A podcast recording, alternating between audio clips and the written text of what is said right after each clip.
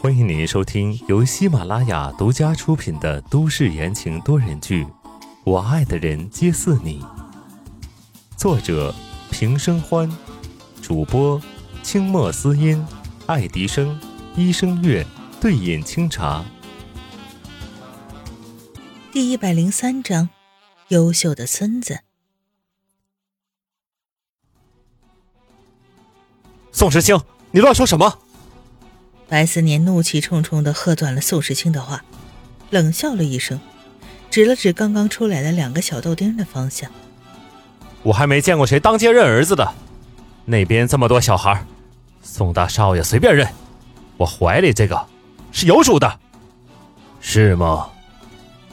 宋时清也不打算客气，强硬道：“这个主是温之夏吗？”话音未落，文安瞪大了眼睛，惊喜的看着宋时清：“你认识我妈妈？”满是好奇的表情，完全就搞不懂现在是什么状况。宋时清一笑，柔声的回应道：“我是你爸爸，你说呢？”温安闻言皱了皱眉头，小嘴撇了撇：“胡说，安安有爸爸。”没来得及说话的白思年乐了，桃花眼一挑，似笑非笑的看着此刻脸色变黑的宋时清。宋大少爷，怎么样，认错人了吧？宋时清的心口像被压了一大块的石头一样，这小团子说他有爸爸，怎么可能呢？你爸爸是谁？宋时清冷下来，气压变得很低。小温安见状，顿时就蔫了。一脸要哭不哭的样子。宋叔叔，你吓到弟弟了。江心远适时出言提醒，他虽小，但是大概听懂了大人们在说什么。瞅了瞅温安的脸，再看看宋时清，他瞬间明白了当初为什么觉得这小团子很是眼熟。小温安转过头去，紧紧地搂住了白思年的脖子，生气了：“这个叔叔太吓人了。”安安不想和他玩。哈哈哈哈哈！白思年笑了笑，忍不住亲了亲这小团子。走，我们自己玩。说完，拉着自家儿子的手，转身就要离开。忽的眼前一闪，一个黑影挡在了他们面前。他在哪？苏时清眉目森冷，渗出了一股一股的凉意。既然白思年带着孩子，那他肯定在附近。白思年当然不会说，他无视宋时清的阻挡，越过他，径直向前走。擦肩而过的一瞬间，手臂一紧，宋时清头也不回的出手，如铁钳般卡住了白思年，身形动也不动。我再问一次，他在哪里？语气很平静，但是却深深的扎进心里。让人感到了莫名的恐惧，但白思年也不是吃素的，他嘴角勾了勾，吐出来的字同样冷如冰霜。无可奉告。两个男人谁也不让谁，对峙的气氛中炸裂一触即发。小温安再迟钝也感受到了不对劲儿，忍不住往白思年的怀里缩了缩。江心远则屏住呼吸，紧紧地握住了白思年的手。白思年将温安放在地上，然后拉过了江心远，嘱咐道：“看好弟弟。”江心远拉着小文安退到了一边，小脸上全是担忧。白思年揉了揉儿子的头，笑笑：“没事儿，你爸爸我很厉害的。”话音一落，白思年突然闪电般的出拳，直直的对着宋时清的脸就打了过去。即使宋时清早有准备，还是擦到了面颊。在十二岁就能单挑五个人的白家四少，身上的拳脚功夫都是真刀真枪练出来的。宋时清堪堪躲过后，立马一个反手，毫不留情地击向了白思年的胸腹部。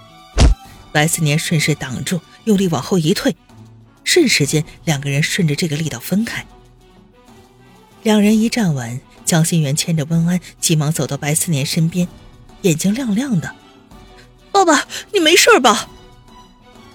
白思年暗中揉了揉胸口，道：“没事儿。”刚刚那一瞬间，那该死的家伙居然用手肘撞向自己的胸口，真是半分也不吃亏。这时，方琦急匆匆的过来，站到一边，向宋时清道：“先生，宋老先生来电话了，他让您马上去老宅一趟。”宋时清冰冷冷的看着对面三人，回答道：“没空。”方奇急了，小声说：“老先生说了，林老将军到了，这么快吗？”宋时清很是诧异：“林德平到了东港呢，这可不是件小事。隶属北方龙城军区的林家，上下三代根正苗红，身上关系错综复杂，一直都非常的谨慎。即使林老将军和宋老爷子早年有点交情。”但是也不会这么随便，一邀请就动身来东港啊！现在这事情有点不寻常。宋时清想了想，走进温安，蹲下来摸了摸温安的头，本想嘱咐他几句，却被小团子一巴掌打开。宋时清失笑，这小家伙脾气还不小。安安，我有事情要先走了，你和妈妈记得等我。宋时清说完话，迅速起身，对着白思年道：“照顾一下他们的母子，算我欠你的。”说完就快速的离开了。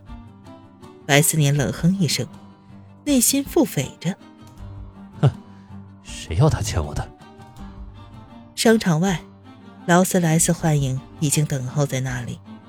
苏世清上车以后，车子向着东北方快速的驶离。四十分钟后，宋时清抵达了宋家老宅。刚一进门，管家李川上前微微鞠躬：“啊，少爷，老爷和林老将军在后花园。”宋时清点头，往后花园走去。宋家老宅的花园修建的极其精致，专门从荷兰空运的最鲜亮的花朵，还聘请了一批英国的花匠来打理，一年四季都有不同的美。宋时清还没有走近，一个中气十足的狼笑声传入耳朵。哈哈哈哈！哎呀，我说呀，这么多年不见，振廷兄，你还是这么有趣，就是这气色看起来不大好啊，是生病了？玻璃门被推开，宋时清身形挺拔，步履稳健的走过去。林老将军专程从龙城赶来看爷爷。爷爷生病了，也很快就会好的。一个六十多岁、精神矍铄的老人转身回来，愣了一下，随即大笑：“哦，这就是石青吧？哎呦，当年我看你的时候，你只有这么大，现在真是长大了呢。”宋振庭回应道：“是啊，时间过得真快，以前的小子都长大了。”我们都老了。自从六年前那场变故之后，宋振廷的身体就没有以前硬朗了。但好在不用处理公司的事情，每天在家种种花、除除草，倒也乐得清闲。林德平一听这话，不乐意了：“哎，谁说的？我们明明还是老当益壮嘛！”宋时清亲手为二老各斟上一杯茶，道。是啊，爷爷和林老将军都还年轻，我们还小，哪能比得上二位？这话深得林德平的欢心，他喝了口茶，扭头对宋振廷道：“我说，振廷兄啊，你急匆匆的让我来东港做什么呢？”宋振廷手一抖，差点把茶都洒出来。哪里是他让他来的？还不是坐在对面的那个臭小子使的损招，也不晓得他到底想干什么。李老将军，你这次来，令郎没有跟您一起过来吗？宋时清接过话头：“嗨，那小子前几天参加一个秘密任务，这次立了一个一等功，这不马上表彰大会吗？他走不开。”林德平大手一挥，面上隐隐的闪过骄傲。宋时清把玩着手里的杯子，转来转去，琥珀色的茶水沿着龟壁滚了一圈，又回到了杯底。他稳声道：“哦，恭喜林老将军有一个这么优秀的孙子。那林老将军知不知道，李家孙子把我夫人拐跑了，藏了六年呢？”听众朋友们，本集播讲完毕，感谢您的收听。